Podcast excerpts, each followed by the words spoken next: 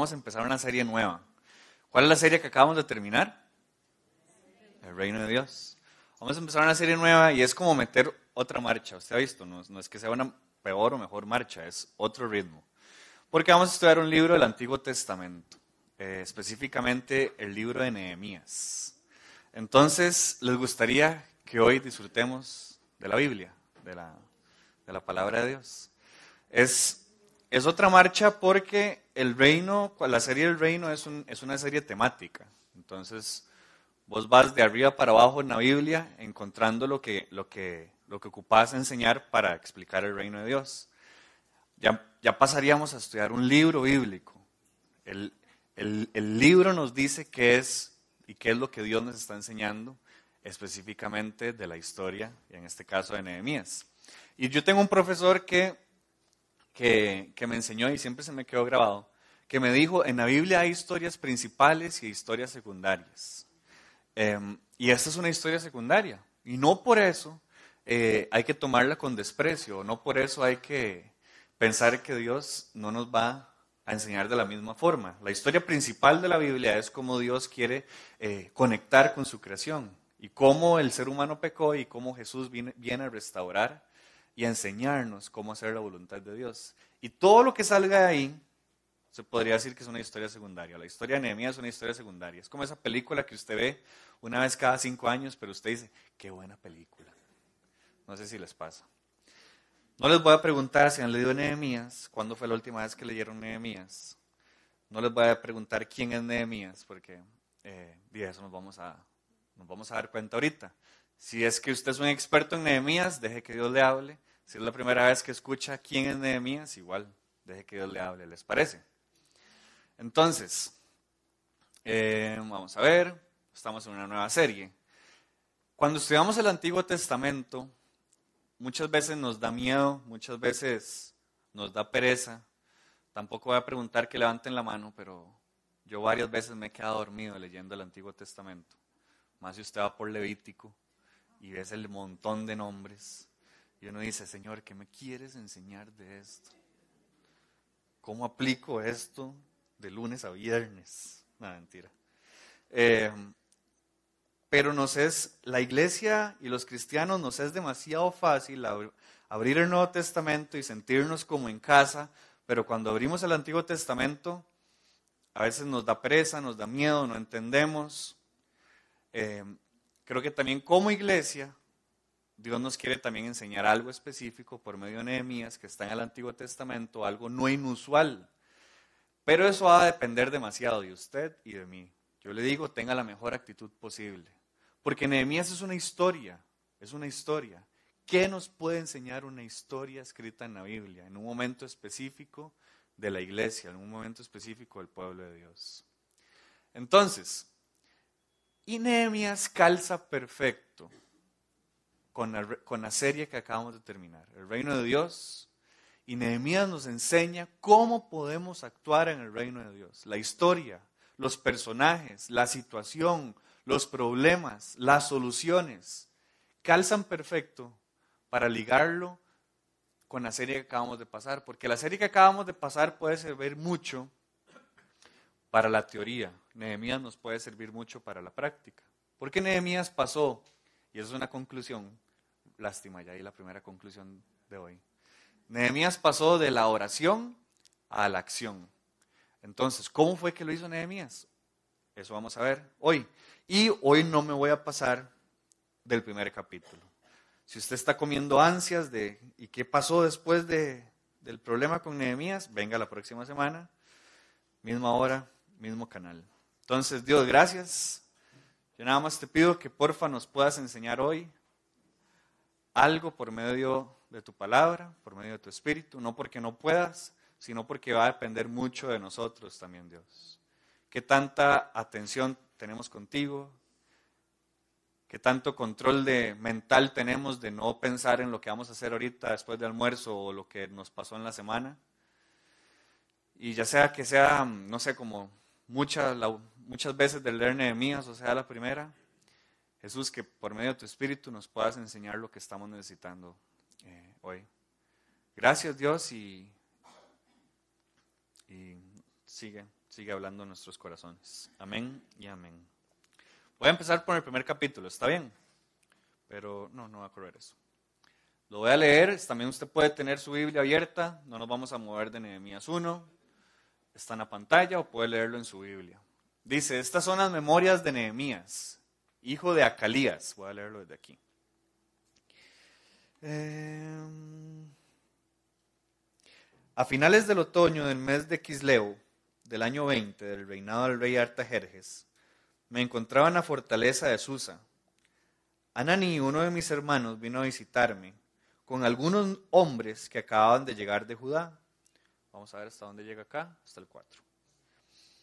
Les pregunté por los judíos que habían regresado del cautiverio y sobre la situación en Jerusalén. Me dijeron, las cosas no andan bien. Los que regresaron a la provincia de Judá tienen grandes dificultades y viven en desgracia. La muralla de Jerusalén fue derribada y las puertas fueron consumidas por el fuego. Cuando oí esto me senté a llorar. De hecho, durante varios días estuve de duelo. Ayuné y oré al Dios del cielo y dije, y aquí pasamos, pantalla, hasta el 8. Oh Señor del cielo, Dios grande y temible que cumples tu pacto de amor inagotable con los que te aman y obedecen tus mandatos. Escucha mi oración, mírame y verás que oro día y noche por tu pueblo Israel Confieso que hemos pecado contra ti. Es cierto, incluso mi propia familia y yo hemos pecado. Hemos pecado terriblemente al, no haber obedecido los mandatos, los decretos, las ordenanzas que nos diste por medio de tu siervo Moisés. Te suplico que recuerdes lo que le dijiste a tu siervo Moisés. Si me son infieles, los dispersaré entre las naciones. Pero si vuelven a mí, perdón, vamos a ver. Pero si vuelven a mí y obedecen mis mandatos y viven conforme a ellos, entonces, aunque se encuentren desterrados en los extremos más lejanos de la tierra, yo los volveré a traer al lugar que elegí, para que mi nombre sea honrado. El pueblo que rescataste con tu gran poder y mano fuerte es tu siervo. Oh Señor, te suplico que oigas mi oración. Escucha las oraciones de aquellos quienes nos deleitamos en darte honra, te suplico que hoy me concedas éxito y hagas que el rey me dé su favor. Pon en su corazón el deseo de ser bondadoso conmigo. Y termina, en esos días yo era el copero del rey.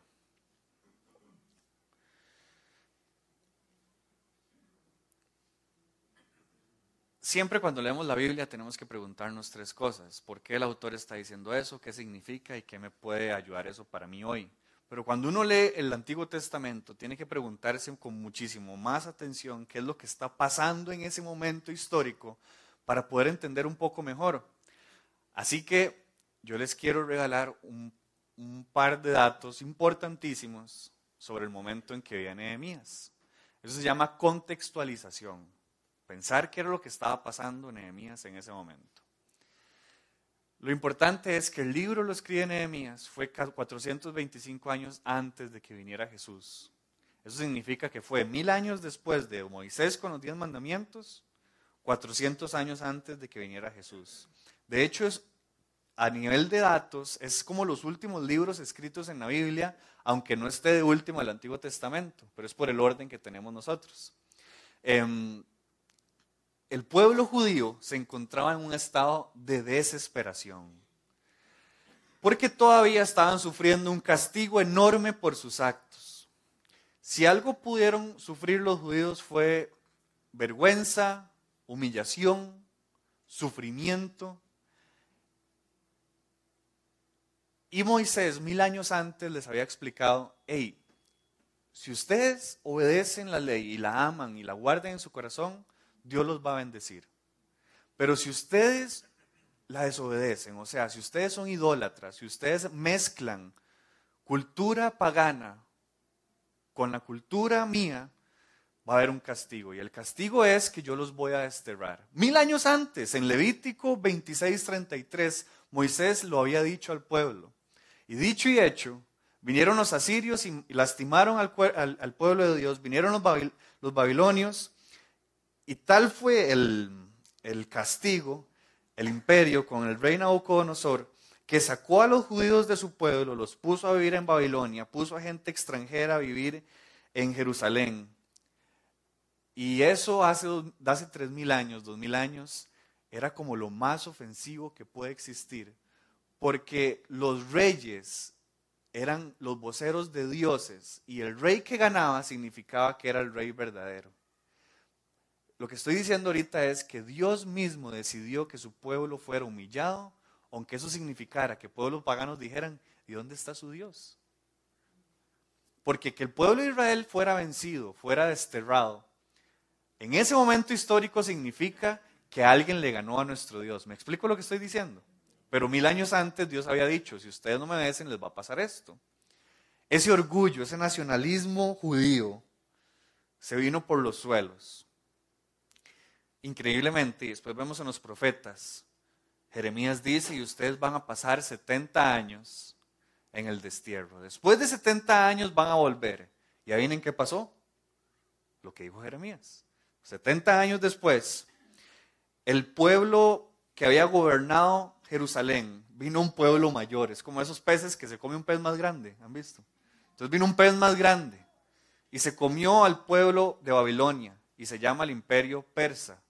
Ese imperio es sumamente grande, fue sumamente grande. Em, si hubieran alguna vez 300 nos damos una idea del, poder, no porque sea igual, pero es, es ese imperio. Dice que iba desde África en Etiopía hasta Asia después de la India. Así de grande, o sea, casi todo el mundo en ese momento. Em, lo interesante con los persas es que mientras usted esté bajo mi zapato, yo lo dejo adorar a su Dios. Y un hombre, lo vemos en Esdras, el libro que está detrás de Nehemías, que antes Esdras y Nehemías era un solo libro. Fue años después que se separó. Pero vemos en Esdras que hubo un judío que se llamaba Zorobabel, que le pidió al rey de Persa, que se llamaba Ciro, hey, don Ciro, usted nos podría conceder volver a nuestra tierra. Y Ciro era temeroso de nuestro Dios. Eso no quiere decir que no tenía sus otros dioses, pero conocía a nuestro Dios. Y dice, está bien, yo conozco su Dios y yo voy a dejar que ustedes regresen. Y más, ¿qué necesitan? Yo les doy todo lo que ustedes necesitan para que regresen. 70 años después de, haber sido desterrados. Eran como 3 millones de personas, de los cuales solo regresaron 50 mil. Es decir, solo 2% de la población judía decidió regresarse. Es como que todos los ticos vivíamos en Colombia porque nos mandaron a ir ahí. Y ya cuando nos digan, eso, eso, eso. Y cuando ya nos digan, hey ticos, pueden regresar a Costa Rica, solo 50 mil digan, bueno, vamos, y los demás, no, Colombia está rico aquí, mejor me quedo aquí, aquí puedo orar a Dios, todo bien. Solo 50 mil. Van bien con la historia, ¿sí? ¿Ok? Se murió Ciro, viene otro rey que se llama Darío. Este rey coincide con Esdras, y Esdras eh, es, un, es un maestro, es un escriba, un sacerdote, ¿no? Y Esdras le dice, eh, hey Darío, ¿nos permite reconstruir el templo? Porque el templo, se recuerdan que el rey David quería construirle un templo. Dios le dice, no vas a ser vos, va a ser Salomón. Salomón le pone todo el empeño a hacer lo mejor posible para construirle una casa a Dios y aún así dice, y esto no alcanza, pues Nabucodonosor la destruyó toda. Imagínense eso, cómo es como agarrar su corazón y hacerlo así, ¿verdad? Y Edra le dice, hey Darío, ¿podemos reconstruir el templo? Sí, está bien, ¿qué necesita? Y los deja reconstruir el templo. Pero después del templo quisieron construir casas y después de las casas quisieron construir la muralla otra vez. Porque eh, Jerusalén la rodeaba una muralla. Y la muralla estaba caída, ya estaba despedazada. Y cuando se murió Darío, se me olvidó decirles, lástima Darío. Y llegó otro rey, que se llamaba Artajerjes, el que habla Nehemías. Y cuando se recuerdan que hay gente extranjera viviendo en Jerusalén, cuando la gente extranjera se da cuenta que los judíos que regresaron, que habían construido casas, que habían reconstruido el templo, querían reconstruir las murallas, van y le dicen a Artajerjes, hey, ¿usted sabía esto que está pasando? Están reconstruyendo otra vez las murallas. Si eso llegara a pasar y ellos reconstruyen otra de las murallas, ese pueblo se le va a revelar, va a dejar de pagar impuestos, van a adorar solo a sus dioses y usted sabe cómo son los judíos. Son bien jodidos. Y Artajerjes dice, y pensándolo bien, tener razón. Esas murallas no pueden construirse. Porque si ellos vuelven a reconstruir, y no estoy, no estoy vacilando, en serio, el, el Artajerjes dice, yo solo he escuchado cosas malas de los judíos, son bien pleiteros, que no me reconstruyan las murallas. Y ahí es donde empieza la historia de Nehemías. Nehemías es uno de esos judíos que no quiso regresar. Es más, sabemos por qué no quiso regresar, tenía un puestazo. El puestazo que Nehemías tenía era la nobleza, siempre estaba rodeado con el rey, donde el rey iba, él iba, porque el trabajo de él era servirle vino. Era un trabajo de suma confianza. Era un trabajo, eso que, bueno, y sí, los trabajos de confianza. Presidentes tienen eso, diputados tienen eso.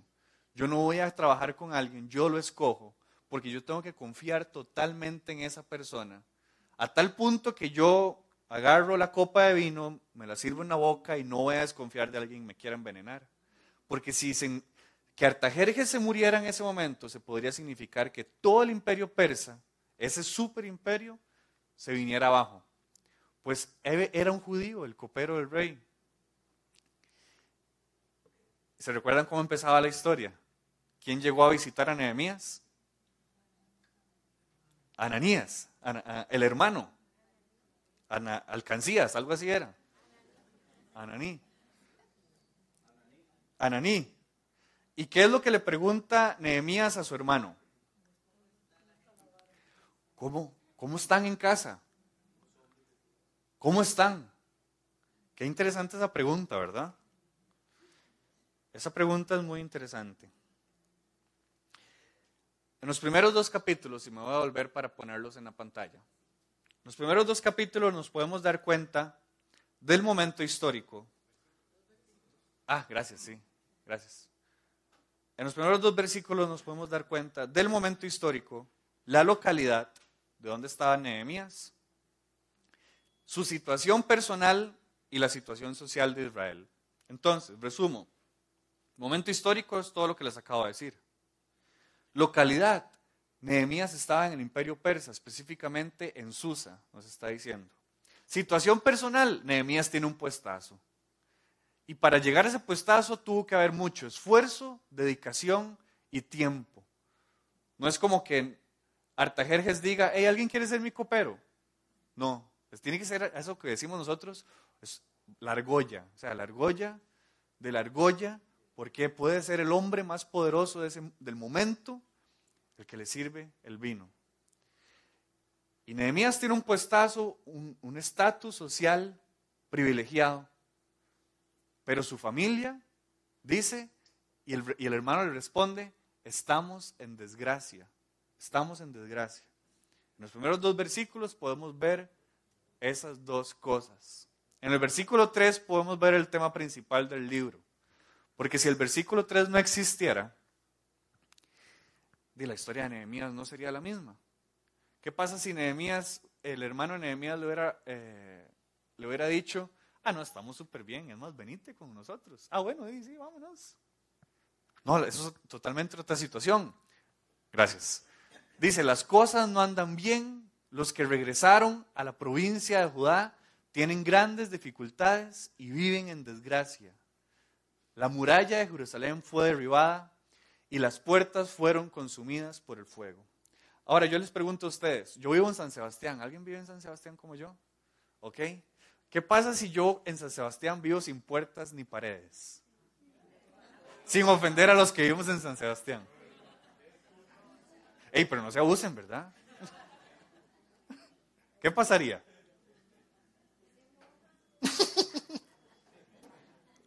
en el mejor de los casos, doña Inés, me mojo. Pero en el peor de los casos, ey, se roban hasta lo que no tengo.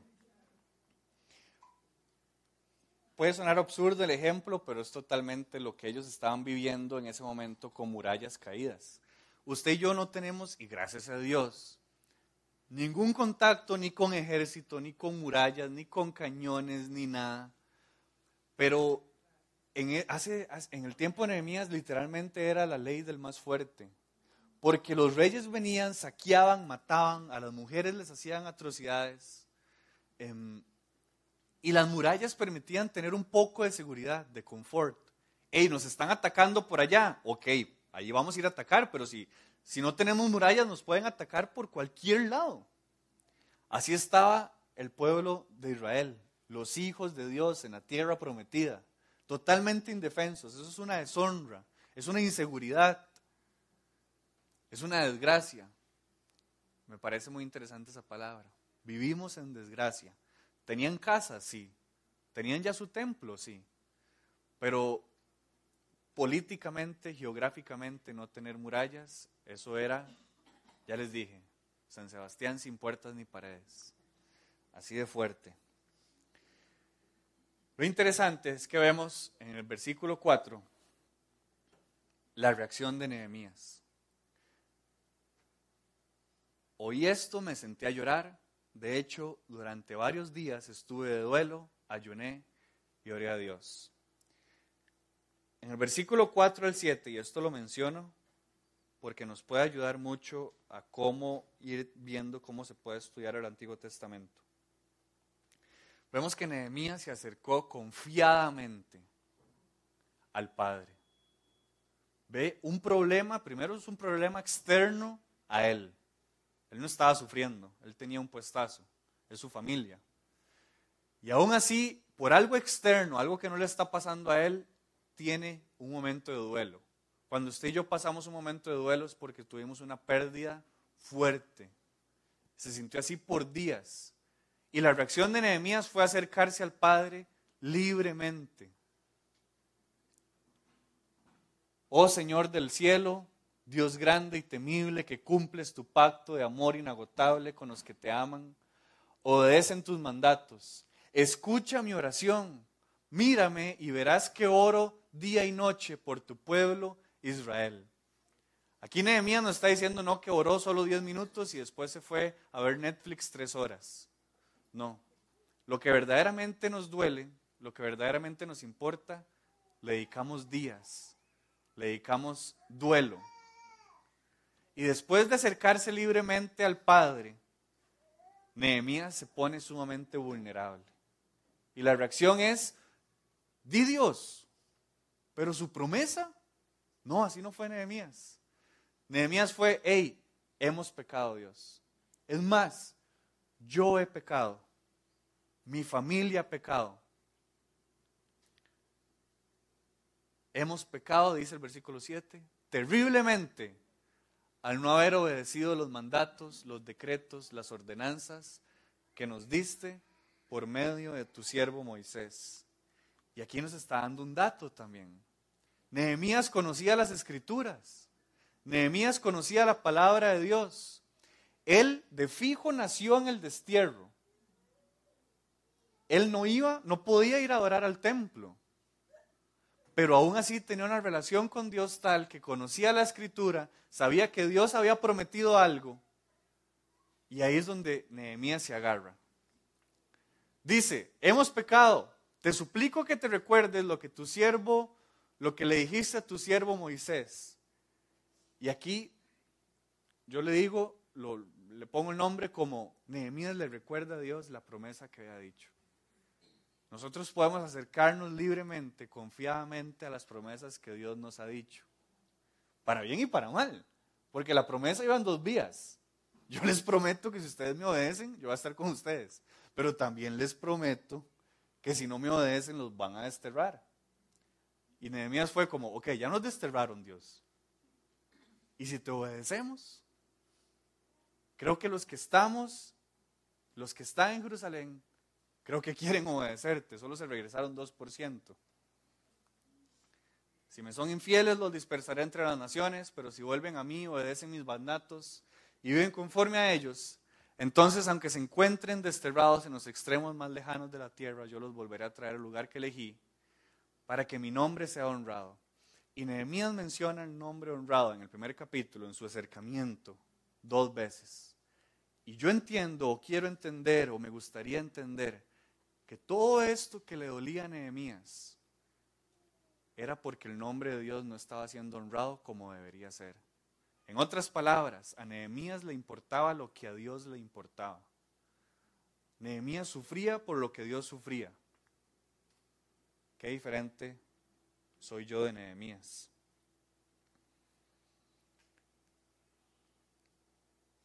Vamos a ver. Nehemías aún en su esfera, en su burbuja de realeza, se interesó por una situación totalmente ajena a su realidad. ¿Por qué Nehemías preguntó lo que preguntó? Imagínese usted viviendo en otro país, llega a sus familiares.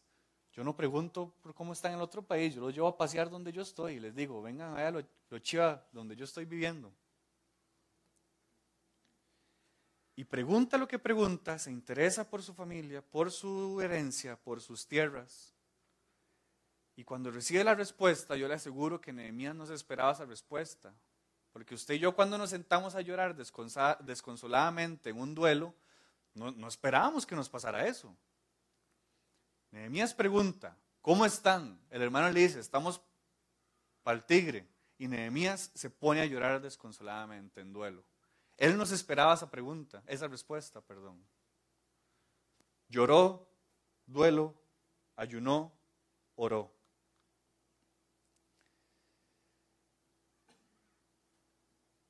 Nehemías estaba quebrantado por algo que no le afectaba a él. Tenía una compasión total de sentir lo que otros sentían. Tenía coraje y celo por las promesas de Dios.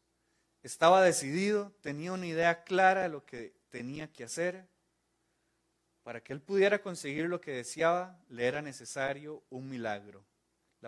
el milagro que Dios le pide en ese Nehemías le pide a Dios, está en versículo 11 y le dice, te suplico que hoy me concedas éxito y hagas que el rey me dé su favor. Imagínense llegar a, la habitación del hombre más poderoso del mundo, pedirle un favor. ¿Cómo iría usted presente? ¿Y cuáles serían las posibles reacciones de esa persona? La oración de Nehemías fue, Dios, yo te pido que me concedas éxito. Eso es un milagro. O sea, es depender de un milagro. Bien, bien es, lo peor que le pudo haber pasado es, di te despido, ya no sos mi copero. Es más, Nehemías, no voy a hacer ningún spoiler, pero Nehemías quería el favor del rey por algo que él, que el rey mismo ya había dicho, se cancela la reconstrucción de los muros, ¿se recuerdan? Ya le habían avisado, hey, los judíos están reconstruyendo, ok, se cancela. Y llegaron con la carta de Artajerjes, hey, judíos, tienen que cancelar la construcción. Porque el que sigue construyendo se le va a quemar la casa y con la vara de la casa quemada se le, lo vamos a matar. Y yo paro de construir lo que sea. Y Dios está orando, porfa Dios, cuando me acerque al rey, porfa tener éxito. ¿Qué éxito? Que me conceda reconstruir las murallas de Jerusalén. ¿Cómo reacciona Artajerjes? Venga la otra semana. Venga la otra semana. Mismo, mismo canal. Arriesgó su vida, su confort, su estatus para responderle a Dios al ver una necesidad. Ahora, me gustaría que aquí fluyamos en creatividad. ¿Qué hubiera pasado si Nehemías hubiera sido tico en el 2019? Ahora, se me olvidó darles un dato. Por lo que lloró Nehemías, ese problema llevaba 150 años. No era que llevaba 5 años. O sea, las murallas llevaban caídas 150 años. ¿Qué hubiera pasado si Nehemías hubiera sido tico? Para ponerle saborcito, voy yo primero y espero que usted eh, vuele en creatividad. Ya se hubiera dado por vencido al ver que esos problemas llevan más de 50 años. Es más, le hubiera dicho, te sí, hermanillo, ¿qué vamos a hacer si ya sabes así? Ya, ya, ya lleva 10 gobiernos. ¿Qué vamos a hacer nosotros al respecto? En mi familia, cuando hay un problema, la reacción no es llorar, es enojarse. No sé si su familia es igual. Entonces, Nehemías se hubiera enojado.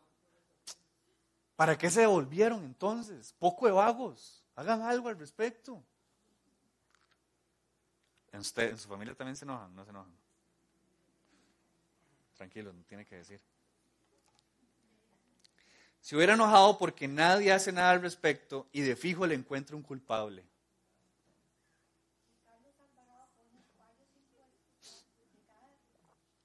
Ajá, ajá, ajá, Ya le puso nombre de todo, doña Ligia, ahora sí.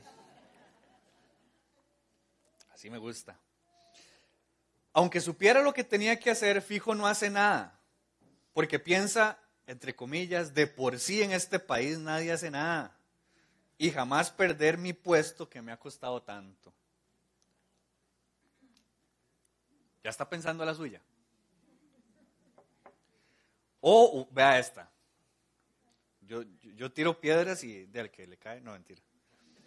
Hubiera puesto algo en Facebook sobre las injusticias que pasan en Jerusalén y así piensa que fue su granito de arena. Entonces, qué injusticia lo que está viviendo mi pueblo. Qué barbaridad. Listo, ya cumplí. Le digo la última. Ah, no, esa es mi última. ¿Qué pensarían? Doña Maritza, ¿verdad? ¿Para qué vamos a hacer nada? Totalmente. ¿Qué más se les ocurre? Oiga, no, es pecar, ¿verdad? Ajá, ajá.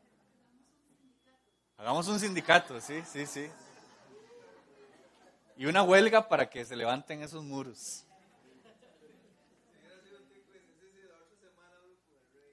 Qué bueno. Mira, la otra semana creo que sí se me presta para hablar con el rey. ¿Qué más? Y nos estamos tirando a todos, ¿verdad? Menos a, menos a doña Zuleima, que es colombiana. Don Alcid. Ajá. Yo creo que también un poco el contexto y, Ajá. haber vivido fuera. Ajá. Sí tenemos un cierto orgullo. Uh un buen ejemplo de eso es Mariana Figueres. Ajá. Con toda la lucha por este, el cambio climático y todo lo, lo que han logrado uh -huh. hacer uh -huh. voluntad. Yo pienso que este, en ese momento y en esa crisis, uh -huh. porque sí respondemos ante las crisis los costarricenses. Sí.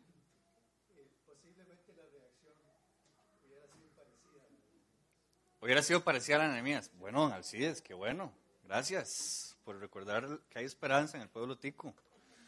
No, no, sí, hay esperanza. Sí. Ale. Ajá. Ajá. Ajá. Sí. Sí. Sí. Sí. A trabajar y ayudar. Y prueba de ello es que nosotros como comunidad, en algún momento en Guanacaste, cuando hubo todo un sí.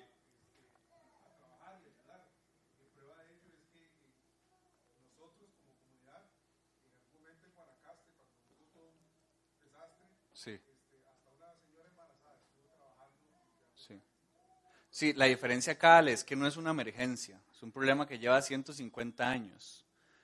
¿Cuántos problemas tenemos nosotros? Y como decía Oscar, seguimos pateando el balde y seguimos pateando y alguien lo va a hacer a, mí no me corresponde. Eso le toca a otra persona. Es más, esas murallas están así por culpa de, de, alguien. Por culpa de alguien. Yo, ajá. Sí.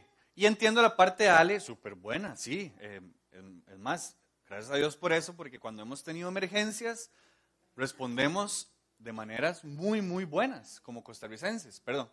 Pero aquí el ingrediente, y obviamente estamos haciendo un chota de nuestra idiosincrasia, em, es que, ¿qué hubiera pasado si usted y yo estuviéramos en los, zapatos de Nehemías? Nehemías vivía en una burbuja privilegiada. Él se, se, tuvo que haber esforzado para vivir eso. Él llora por algo que no tiene nada que ver en el asunto. Y es más, dice y entiende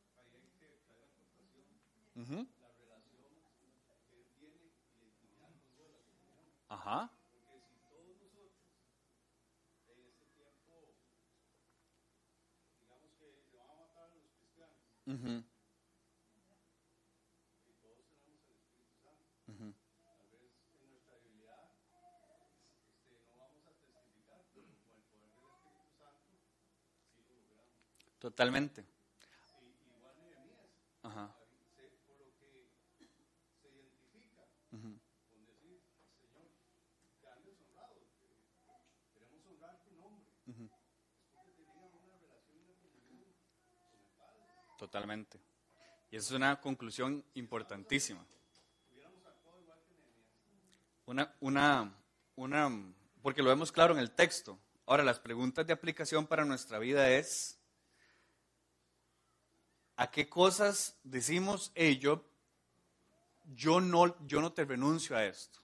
O sea, esto que yo he tenido, Dios me ha dado, yo no te renuncio a eso. O cuando lloramos y nos dolemos, hagamos un porcentaje de qué tanto es de mi realidad, mi burbuja, o qué tanto es de otra persona o otra situación. De que yo no tengo nada que ver al respecto. Porque yo puedo llorar por mi hermano, pero es mi hermano. Nehemías estaba llorando por un problema que llevaba 150 años, totalmente distanciado a lo que él estaba viviendo, donde no tenía nada que ver aparte, por la comunión que tenía con el Padre, totalmente. Pero Nehemías nos enseña a pasar de la oración a la acción, me explico. Y él no tenía miedo, no estoy diciendo que no tenía miedo, pero lo demostró con sus acciones, porque dijo, y voy valiente, Dios, por favor, te oro y te pido que me concedas éxito porque voy a hablar al rey. Él, él se mandó, dependía de un milagro.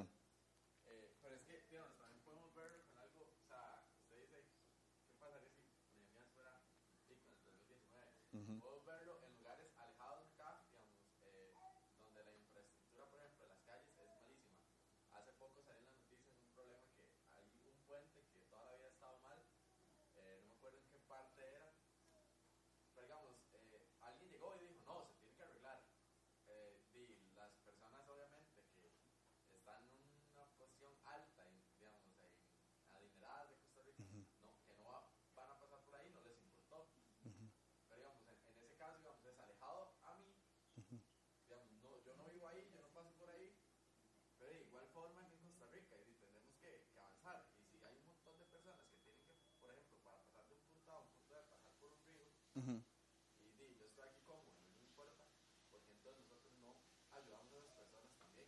aquí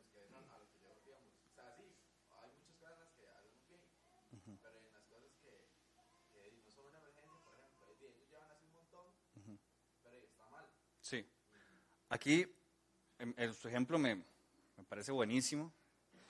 Tenemos que darnos cuenta de los privilegios y la zona privilegiada, no, el, estilo de vida privilegiado que tenemos, porque hay personas que no tienen lo que nosotros tenemos, totalmente.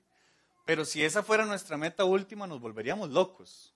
Nos volveríamos locos porque, diría Jesús, los pobres siempre van a estar entre ustedes. No estoy diciendo que no hay que hacer algo. Lo que hay que hacer es lo que Dios quiere que hagamos. Ahí entonces calmaríamos nuestra, nuestra ansiedad y qué tenemos que hacer. Nehemías no dijo, uy, lo que voy a hacer es darles de comer a la gente de Jerusalén. No, Nehemías tenía claro lo que tenía que hacer por la comunión con el Padre. Y sí, es, no sé, ¿cómo están? Bien, sí. ¿Listos para el final? Sí. ok, perdón. Doña Ligia. 150 años no hubo un líder. Ajá. O sea, que también hay un tema histórico de que los pueblos van madurando ujú. y van luchando hasta que aparece el líder que se entrega para eso. Sí hubo líder, hubo Zorobabel y después Esdras. Pueblo israelita. Ah, ok, ok. Para el pueblo israelita hubo que esperar 150 años, Ajá, entiendo, entiendo, claro. Y aquí lo importante, y se me olvidó decirlo y lo tenía apuntado desde el principio, Nehemías se ha visto como un libro solo para los líderes, como, como para aprender liderazgo, y para mí es súper erróneo. Eh, todos podemos aprender de Nehemías desde, como decía Pingüino, desde el área que podemos influenciar a los demás. Eh, y no solo para los, los, los salvadores como hasta que venga el próximo Nehemías vamos a hacer algo con este gobierno. No, sí, a tonto. Ajá, don Randall. Vea que ustedes no me dejan terminar, ¿verdad? Perdón, perdón. Max y después don Randall, perdón. Se me olvida.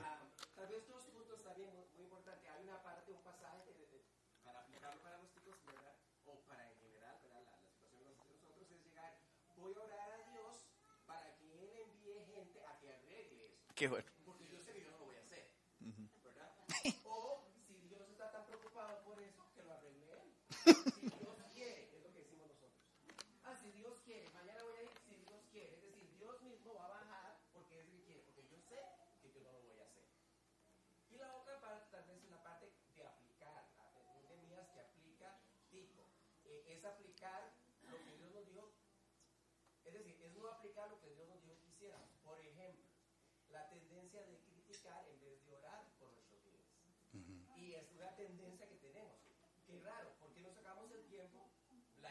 Moderna, la iglesia de Dios de hoy, deberíamos de estar hincados orando por cualquiera que sea el presidente. Porque nos lo dice, Santiago nos lo dijo, lo estudiamos acá en Santiago, ¿verdad? Oremos por los líderes, es decir, tomemos el tiempo para llegar a hacer eso. Eso es independiente si son buenos o malos. En el caso de Elías, en el tiempo de allá, ese rey ya había tomado un decreto en contra, bien en contra de ese gobierno. Y sin, embargo, Nehemías ora para que Dios mueva el corazón de ese líder. Día noche. Es decir, para confiarlo y para aplicarlo sería eso lo mejor, ¿no? Ay, qué bueno. Y vieras que tenía ese punto y se me olvidó decirlo y usted lo dijo, entonces es de Dios. Es de Dios. Sí, esto de que somos buenos para criticar, pero no para, para, para hacer algo, ¿sí? Ok. Ah, don Randall, sí, se me olvida. Di no, va a sentarme. yo- no, mentira. Ajá, ajá. Don Randall, dale.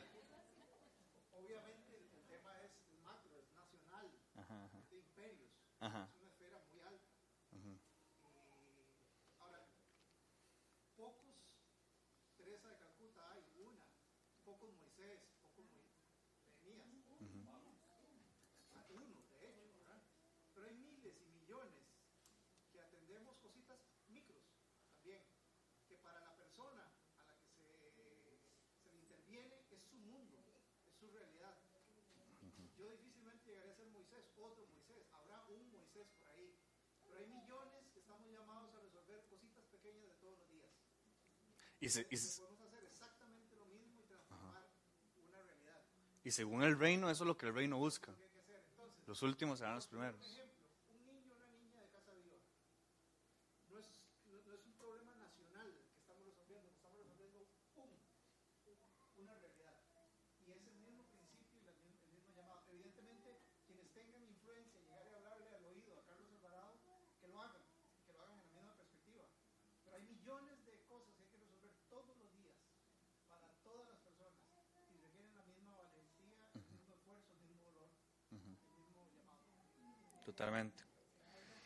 Sí, Diana, un detallito que me llama muchísimo la atención y que creo, creo que vale la pena mencionarlo, es que Nehemías no estaba preparado para hacer nada de construcción. Qué bueno. Era copero. Nehemías- Nehemías era un copero, de construcción no sabía nada. Y sin embargo, yo creo que él, puedo pensar que él pensó que con la ayuda de Dios, él podría salir adelante. Totalmente. Y a veces uno de los problemas que tenemos es que no está preparado, es que no sabe nada de eso. Bueno, si venimos al gobierno actual, estaba muy preparado, ¿verdad? Totalmente. Entonces, y vea dónde, dónde estamos. ¿Por qué? Porque no hay lo que realmente necesitamos, que es la intervención divina, para que las cosas salgan bien. Y estaba recordando ahora a un pastor que tuve hace mu- bastante tie- tiempo, que nos decía continuamente, pedirle a Dios lo que es exigido a los hombres no es oración, sino evasión. Y eso siempre ha calado mi, mi manera de pensar, porque nos es muy fácil decirle a alguien, y, y voy a poner un ejemplo, conocí a alguien que tenía una empleada que no se portaba nada bien, hacía muchas cosas, pero esa persona continuamente decía, no, ayúdame a orar para que se vaya. ¿Verdad? y, y yo recordando eso, eso que, ¿cómo se llama? Una máxima que Bueno, eso que me, me dijo el pastor,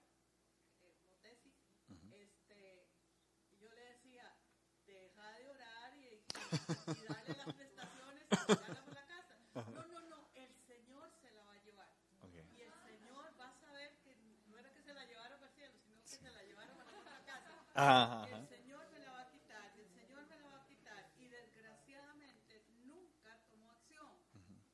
Y esa misma persona la llevó a una condición física y emocional que ocasionalmente uno le, bueno, le causó la muerte. Qué interesante ejemplo. Y me parece muy... Ajá, perdón. Entonces yo creo que eso es muy, muy importante que lo tomemos en cuenta. Ujú. No necesitamos tener un, un- un grado X, sino que con la bendición de Dios, Ujú. Él nos va a dar la sabiduría para salir adelante en las diferentes situaciones. Y no decir, voy a orar y voy a orar, pero no hago nada. Muy bueno, doña. Muchas gracias. Toda esta serie, que por cierto es la última del año, eh, nos va a ayudar mucho a aprender cosas a nivel personal y a nivel comunal. Para nuestra iglesia, para su casa, para su trabajo, para su familia. Y hice una lista, una cosa que yo no veo en Nehemías, que, que veo mucho de eso en mi vida y ocupo cambiarlo, y algo que sí veo en Nehemías, que ocupo más bien imitarlo. Em, ayer se veía bien, pero estos videoins están para el tigre. Déjenme acercarme y se los voy a leer. Eh, no veo en Nehemías vivir en una burbuja. Eso es tal vez eh, solo que, que solo me interese lo que las personas y yo pensamos, los que me rodean. No nos, no nos importan los problemas de otras personas. No veo en Nehemías que él se aferre a algo. He hablado con personas, esta semana hablaba con una persona que me decía, Dios me puede pedir lo que sea, pero esto no, esto no, esto no. Yo, uy, vieras cómo trabaja Dios, después le cuento, le hago yo. No Nehemías miedo, o por lo menos se lo delega a Dios. No veo Nehemías desconocimiento, porque él sabía de la promesa y tiene tal conocimiento del Padre que se acerca confiadamente. No veo Nehemías orgullo de decir, eso les pasa por irresponsables, eso les pasa por vagos.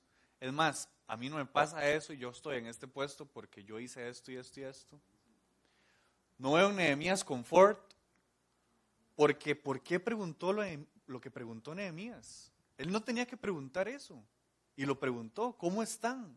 Está interesado por alguien que no es él mismo. No veo en Nehemías pasividad.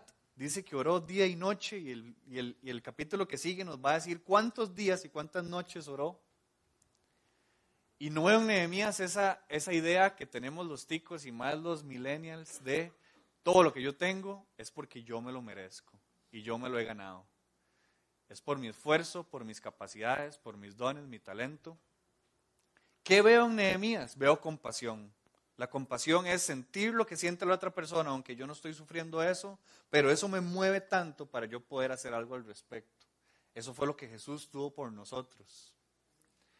Veo amor, ese amor puro, que es dar la vida por el prójimo, también mencionado por Jesús.